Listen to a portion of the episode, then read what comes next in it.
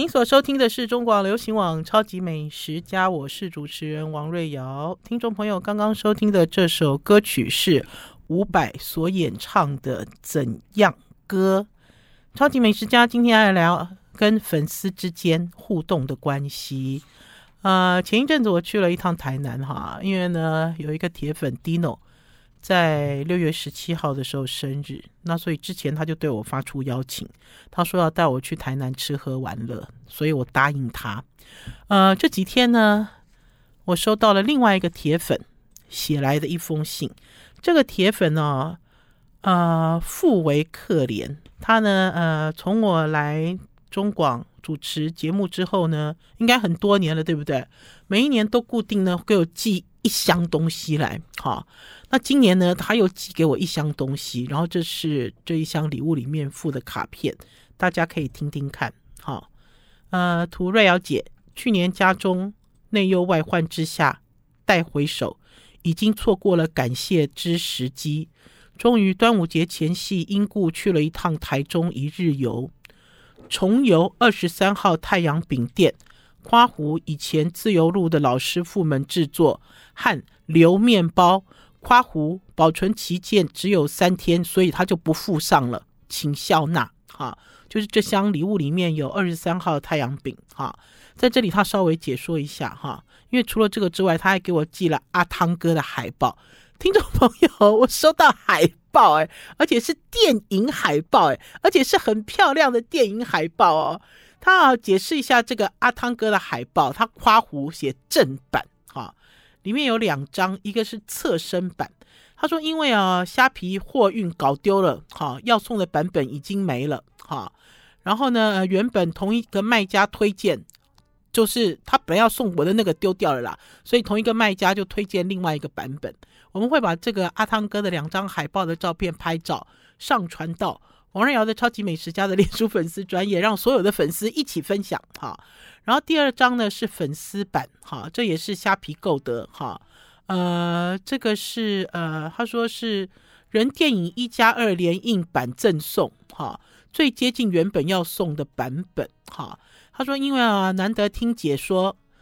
这个。难得听姐谈电影，哈，他说呢，小弟恰是常看电影的不专业的影迷，所以呢，他要尽一点绵薄的薄礼，就是他呢给我找来了两张阿汤哥的海报，这个其实蛮有趣的，因为我很少在 这个我们的广播节目里面讲跟吃以外的东西，听众朋友有没有发现，我其实很少讲跟吃以外的东西了哈，因为我们中广流行网呢。每一个小时呢，都有不一样的主持人，他们都有不一样的专业领域。有的呢，呃，专攻吃喝玩乐；有的呢，专攻这个心灵，哈。然后呢，有的是呃时事，哈；有的是分析之类的。所以我很少去跨界，哈，去讲一些东西。可是我自己比较喜欢的是讲的是我自己的经验了，哈。我不太想要讲别人的经验，还是别人告诉我什么，我口述你什么东西。因为我觉得每一个人的人生都要自己创造自己的历史啊，所以这个很重要。老实讲呢，看电影呢，下次应该请宝师傅来，因为呢，宝师傅从小就爱看电影，而且宝师傅讲到电影哦，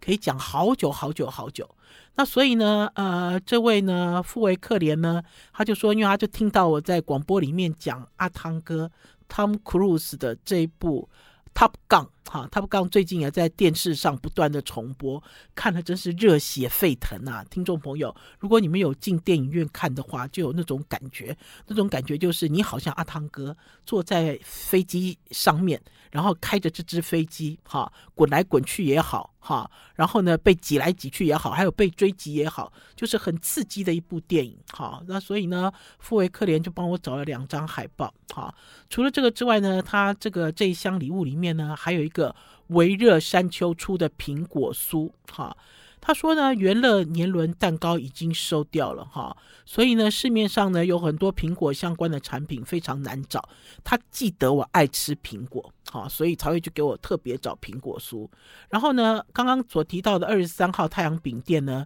他寄给我的是两个太阳饼，一个老婆饼跟一个小肉饼，还有一个蜂蜜口味的太阳饼哈。呃，他说呢。呃，这以上的这些店家哈，都希望我在广播上多关照，在广播上多关照的意思就是讲给大家听啦。大家如果喜欢的话，大家就去吃，因为呢，这个是我们的粉丝吃过的，他喜欢的，然后也寄过来跟我一起分享。然后另外呢，今年呢，他我收到了这箱礼物里面还有两个很好玩的东西，叫做羊羹，一个是广盛堂的羊羹，这家羊羹店我去过，在花莲哈，而且呢，这家羊羹店的这个呃呃算知名度还蛮高的。另外一家叫玉美轩哈，所以呢。他说呢，这个是他个人非常喜欢的一家羊羹小店，哈，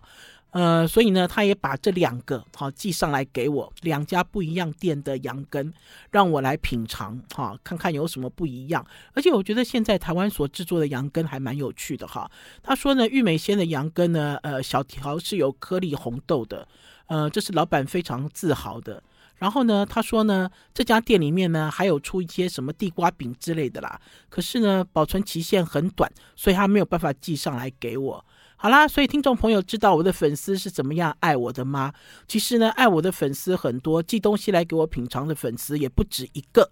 可是呢，这次呢，我特别跑去台南去找 Dino，是因为呢，Dino 呢，在每一年在我过年的时候，他都会寄一些东西给我，而且 Dino 也很好玩。Dino 只要知道什么可以寄上来的就寄上来，所以我收到他的美食不计其数。所以呢，在六月十七号 Dino 生日那一天，他发出邀请，我就直接跑去台南跟 Dino。会合，我们要先休息一下，进段广告，再回到节目现场。I like 103, I like radio。我是王瑞瑶，您所收听的是中广流行网超级美食家 Dino，Dino Dino 是恐龙的意思，对不对？恐龙发出邀请函，请我去台南，带我去吃喝玩乐一整天。那天呢，呃，找了一些朋友，号召一些朋友啦，找了呃咖啡大师庄鸿章，找了奥利塔橄榄油的品油大使 Allen，还找了呃我在台南的高中同学。我这个高中同学本来是住在屏东，然后呢，呃。移居到了台南，刚刚这个台南的房子也弄得差不多了，他也把屏东的房子卖了。然后呢，我找这个高中同学有一个重要的理由，就是他开车，哈，就是在地的朋友，然后大家全部都跳上他的车，然后跟着 Dino 一起吃喝玩乐。而且那天 Dino 也很有趣，那天 Dino 呢在高铁站等我，然后 Dino 说他有一个造型，结果我看他的造型就是他背了一条丝木鱼在身上，丝木鱼的后背包在身上，然后好可爱哦，好开心。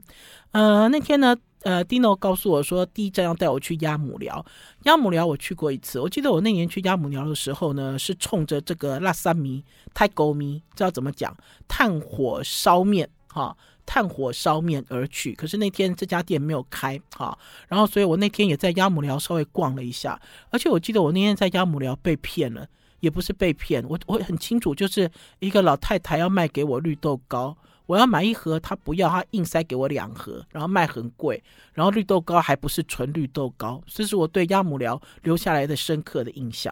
那所以呢，Dino 就跟我讲说，他认识这个炭火烧面，炭火烧面的这个呃小老板，哈，他说因为这个小老板做的是厨师，哈，工作是厨师，因为他这个 Dino 他哥哥是酒商的关系了，哈，他们曾经有邀请过呃炭火烧面，就是这个辣三米的。呃，小老板哈，去他的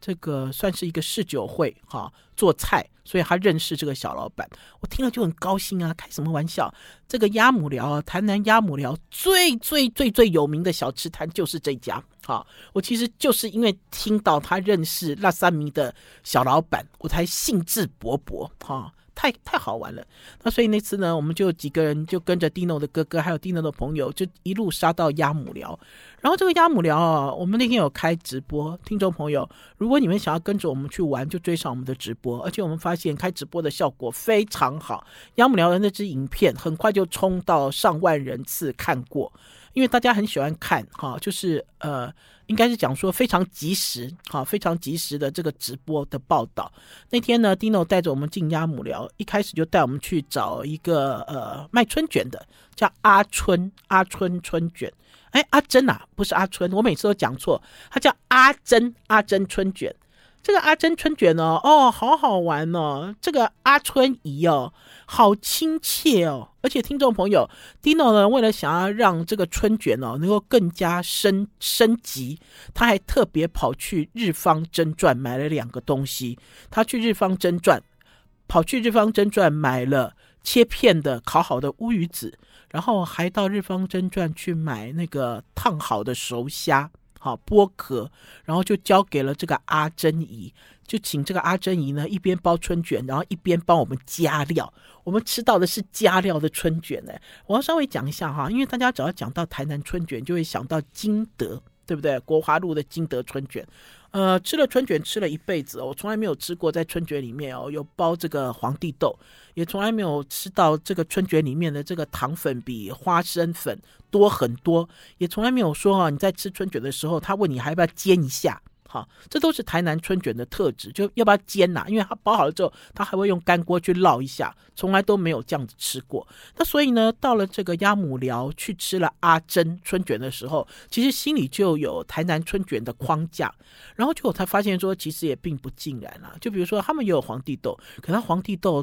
炖酱糯糯。哦，好好吃，包在这个脆脆的这个料里面，因为它的春卷哦，好爽脆，而且呢，阿珍春卷的春卷皮呢，用的是菠菜汁，所以是绿色的，更漂亮。然后呢，还有就是呢，这个阿珍哈、呃，你要给他加料，他都很开心，都笑眯眯哈、因为呢，Dino 呢也很大手笔，比如说他一个春卷要包三片乌鱼子进去，哈、然后包的这样大大的一捆，大大的一捆，然后还要再。给给我们家虾人哈，那所以我们一路呢开了直播，第一站就是阿珍春卷，然后一路都笑眯眯哈。大家如果有追上我们的直播的话，就发现我们笑到笑到不行。大家如果现在有追上影片，就可以看到我秀出了一张照片，这是阿珍在包春卷的样子。那天因为我在开直播哈，你们现在所看到的所有的照片都是 Alan 拍给我的哈。因为大家知道开直播不能够拍照，所以我一直跟 Alan 讲说，Alan 帮我拍，Alan 帮我拍哈。然后呢，除此之外呢，呃，Dino 呢还带我们去去买了大布丁。这个大布丁哦，如果能够透过照片上看，大家可以看到。大布丁大概是正常布丁的三倍到四倍吧，我也觉得好奇怪，为什么会有一个像碗一样大的布丁？结果卖布丁的人就跟我讲，他说这是拜拜用的，好，这个其实蛮合理的。好，给大家看一下我拿着春卷断面开心的样子。好，呃，除了这个之外呢，呃，Dino 就带我们在这个鸭母寮里面逛，哈。逛他所熟悉的店家啊，其中呢有一摊呢，呃，就是呢我自己呢很惊艳，这一摊呢是在菜市场里面，他呢卖着各式各样的香肠熟肉，哈，这是我第一次在菜市场里面看到这样子的摊位。或许呢，呃，大家会说，哎，好像有一点黑白切，对，没有错，哈，在这个南部的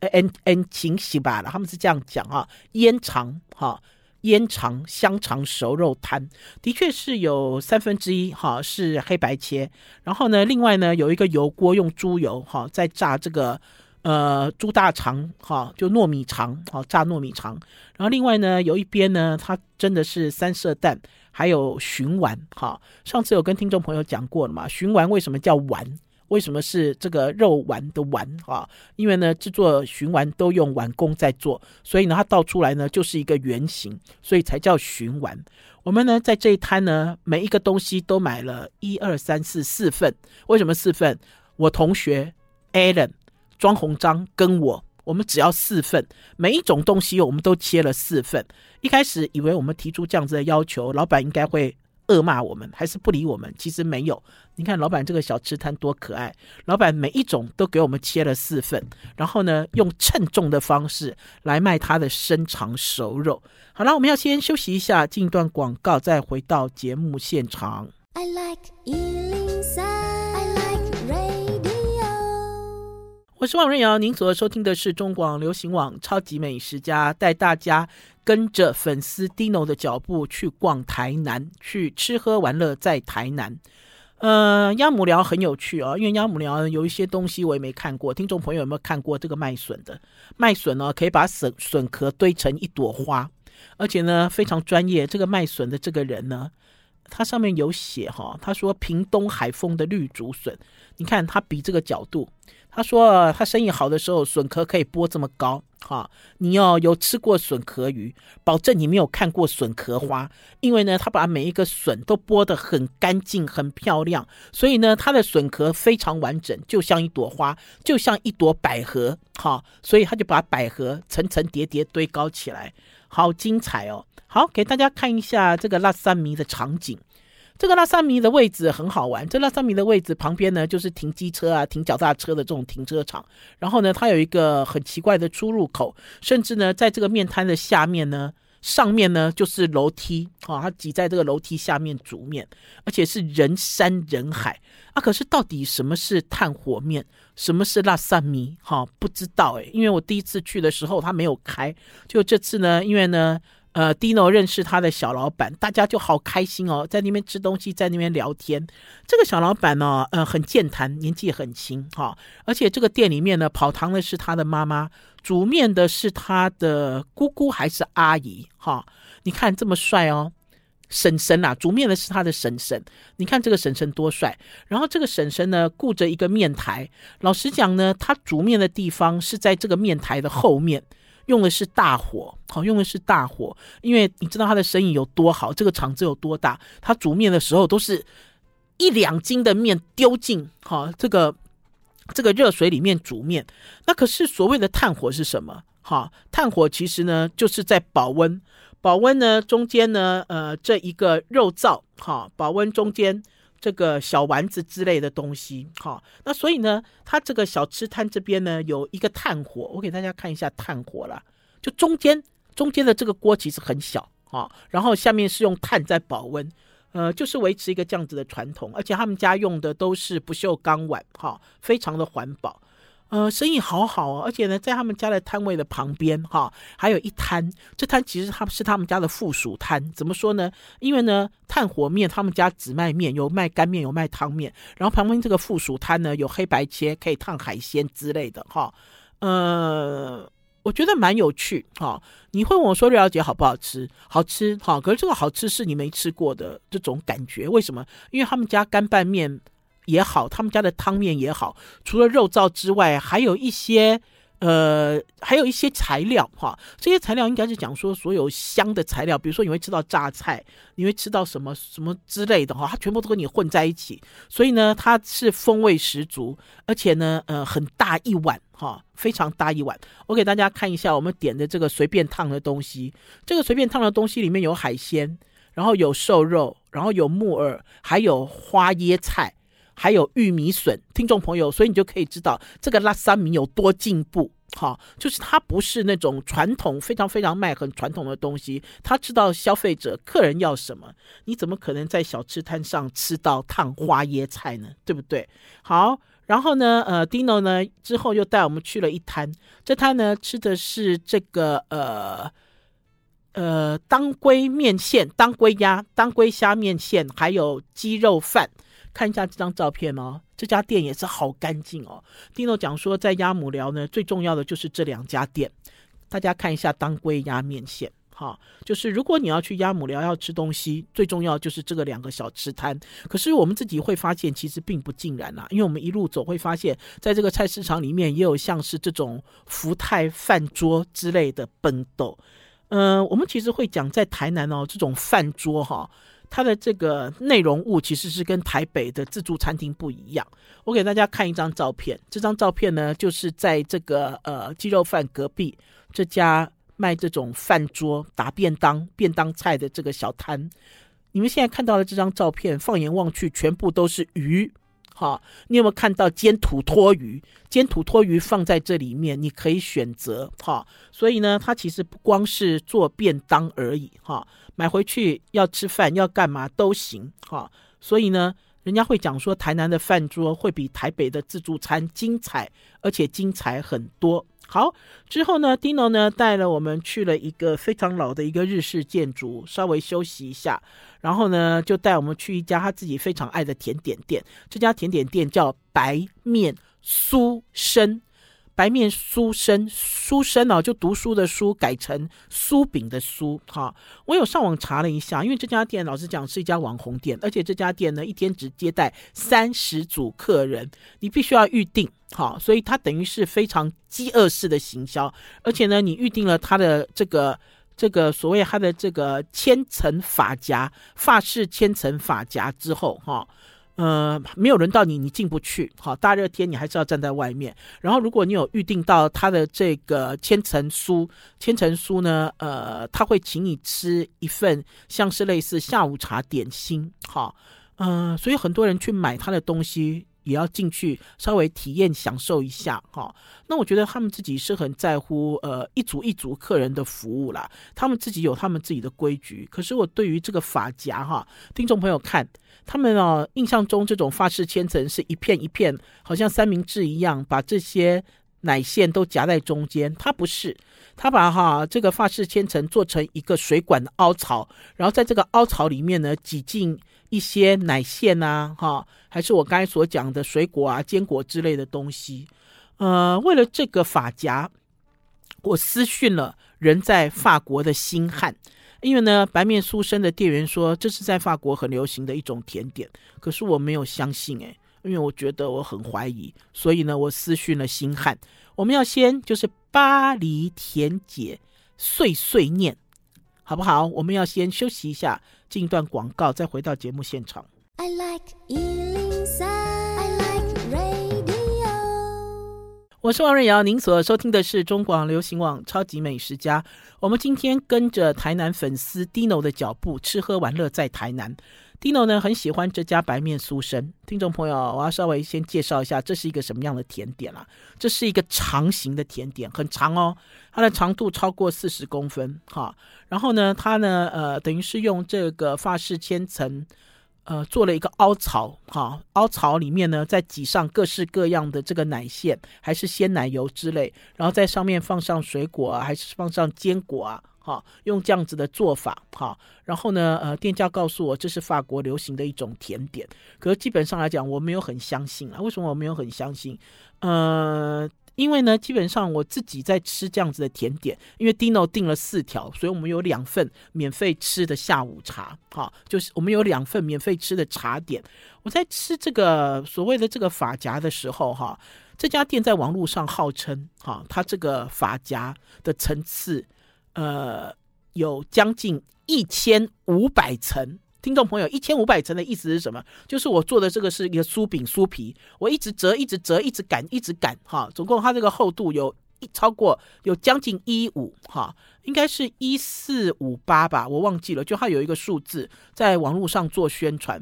可是我吃起来啊，听众朋友就是派底啊。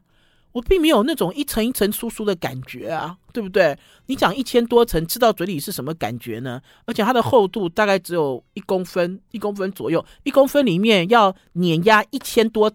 快一千五百层呢，啊，我就问了星汉，星汉就说理论上是可以啦，哈，因为他说这样折叠嘛，哈，你就去乘几层几层几，当然就是将近一千五。他说可是实际上做不出来，做不出来的理由是层次会粘在一起，尤其是技术不好的人，全部都粘在一起了。那这就是为什么我在吃这个白面书生的时候，它看起来。很多人看到网红网美看到说，哇，好惊艳哦，好惊艳的法式甜点哦。可是我吃到嘴里其实没有那么感动啊，哈，没有那么感动的原因哈。可是不管怎么样，它的确是法国哈一个法国主厨发明的一个甜点。然后呢，在法国呢，呃，老实讲并没有流行起来，因为它的技术层次蛮高的哈，就是如何能够做出将近一千五百层的这个呃千层派哈，其实难度不少。可是好玩嘛，对不对？在台南很少见啊！你不要讲说在台南，台北也很少见像这样子的甜点，而且长长的，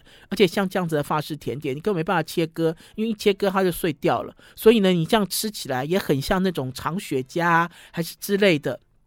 类似这样子拍照很漂亮的甜点。好，紧接着呢，中午呢，Dino 呢带我们去吃一家中餐厅。这家中餐厅呢，他其实带我去吃哦，中餐跟晚餐都带我去那种不是。不是在热闹区的中餐厅，这家中餐厅叫做居食小馆，卖的是上海菜，卖的是家常菜。Dino 本身呢很喜欢这家餐厅的料理，而且呢，Dino 呢还讲了一句话，Dino 说他来挑战哈台南没有外省菜的这一句话。哈，可是这件事我持保留态度啦，听众朋友，因为我吃完之后我更保留了，我只能讲说哈。呃，他其实做的是上海菜，可是很多东西都只有点到为止，哈。呃，你没有办法像上海菜真正的上海菜做到那么浓油赤酱，而且最重要的呢是这家店的老板已经走了哈，现在接手的是老板娘跟他儿子哈，然后呢，他儿子的技术当然没有他爸爸好哈，可是呃，我知道有很多名人造访这家店，因为呢，他的爸爸呢以前呢很健谈哈。然后，呃，等于是结交了很多好朋友哈。那当然，就他的这个餐厅规模，一天只接一桌到两桌哈，也是一个蛮舒服的私厨，蛮舒服的私厨。呃，做菜很用心，可是味道到不到位哈，这件事情其实还有一个小小的距离。可是，在台南来讲，其实非常难得哈。好，呃，居食小馆我们就这样直接跳过了哈，因为我也没有。呃，我有拍影片，可是我没有打算要剪出来给大家看哈，因为我觉得如果今天 Dino 讲出来要挑战我哈，在外省菜这个领域上的专业哈，呃，我觉得大家还是听听看就好了。好，紧接着呢，Dino 带我去一个地方休息，这个地方呢，也是我这次去台南呢直播上传一支影片，非常轰动，数十万人都看过，而且热烈讨论。呃，Tino 的哥哥呢，呃，是酒商，他们自己也有投资一些东西，哈，然后他就带我去一个交流道的附近看了一些苹果仓，我本来都不知道那是苹果仓，诶，哈，他跟我讲苹果仓怎样，苹果仓怎样，然后我就说，诶，为什么叫苹果仓？他说，因为哦，这个看起来像是一个铁皮屋，可是它是比铁皮屋豪华好几倍的这样子的一个一个移动式的一个空间，哈，它的外观就很像。你的苹果手机真的非常像。然后呢，是因为我的高中同学，因为我的高中同学呢，一开始跑去别的地方玩，然后之后他跑回来，他就跟我讲说：“哎，这个就是世界首富马斯克所住的地方。”哈，我说为什么？他说马斯克把这个房子啊，什么东西都卖了，卖了之后呢，他就住在一个类似好像这样子的一个移动建筑里面啊。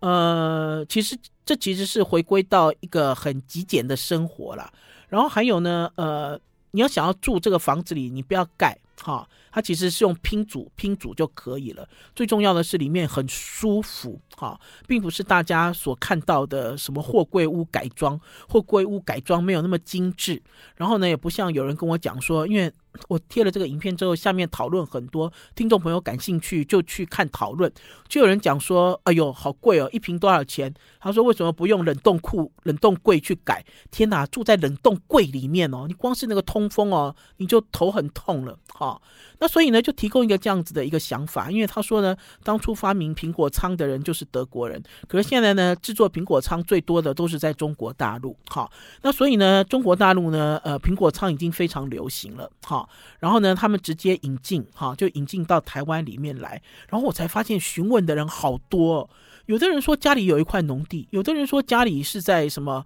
做露营区，哈，甚至有的人在问说，可不可以开店营业啊？我可不可以开咖啡馆啊？哈，我可不可以做什么？因为它其实你也可以做成一个露营的一种，呃，应该说拖车，你也可以做成拖车形式，有各式各样的形式啊。只是呢，让人家见识到说，哇，现在这么进步哦。我们居然弄了一个货柜屋，豪华的货柜屋，可以用这样子的方式来处理。好，我们要先休息一下，进一段广告，再回到节目现场。I like 103, I like radio。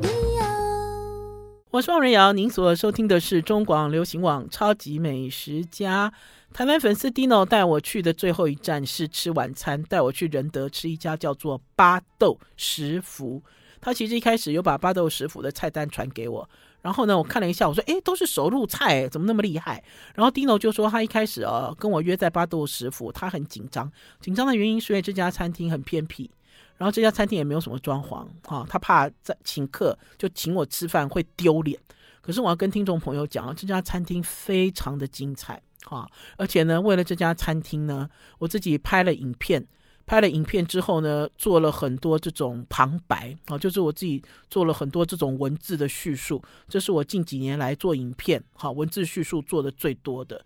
呃，讲到这个手入菜，哈，讲到这个宴客菜，讲到半桌菜，讲到酒家菜，在台湾呢，最近这几年很红很红。可是是否能够真的做得很好吃呢？就像我自己吃过几个非常知名的半桌师傅的菜，吃完之后呢，你就是笑一笑，然后呢，你就会呃呃感谢他保留了一些历史。可是这些历史通常都只有故事，它其实并没有真正深刻的打动你。可是我这次去巴豆师傅去吃，吃完之后呢，我站在出菜口不肯走，我说我一定要见师傅一面，因为我总觉得他应该是一个老扣扣的师傅。结果没有想到这个师傅走出来非常年轻。好，这个师傅的名字叫施明宏。这个师傅呢，他说呢，他做过中，做过西，也曾经去过外国工作。然后呢，呃，回到台湾之后，他就想要做好吃的台湾菜。那所以呢，在他的台湾菜的这个菜单里面呢，包括了上海菜饭。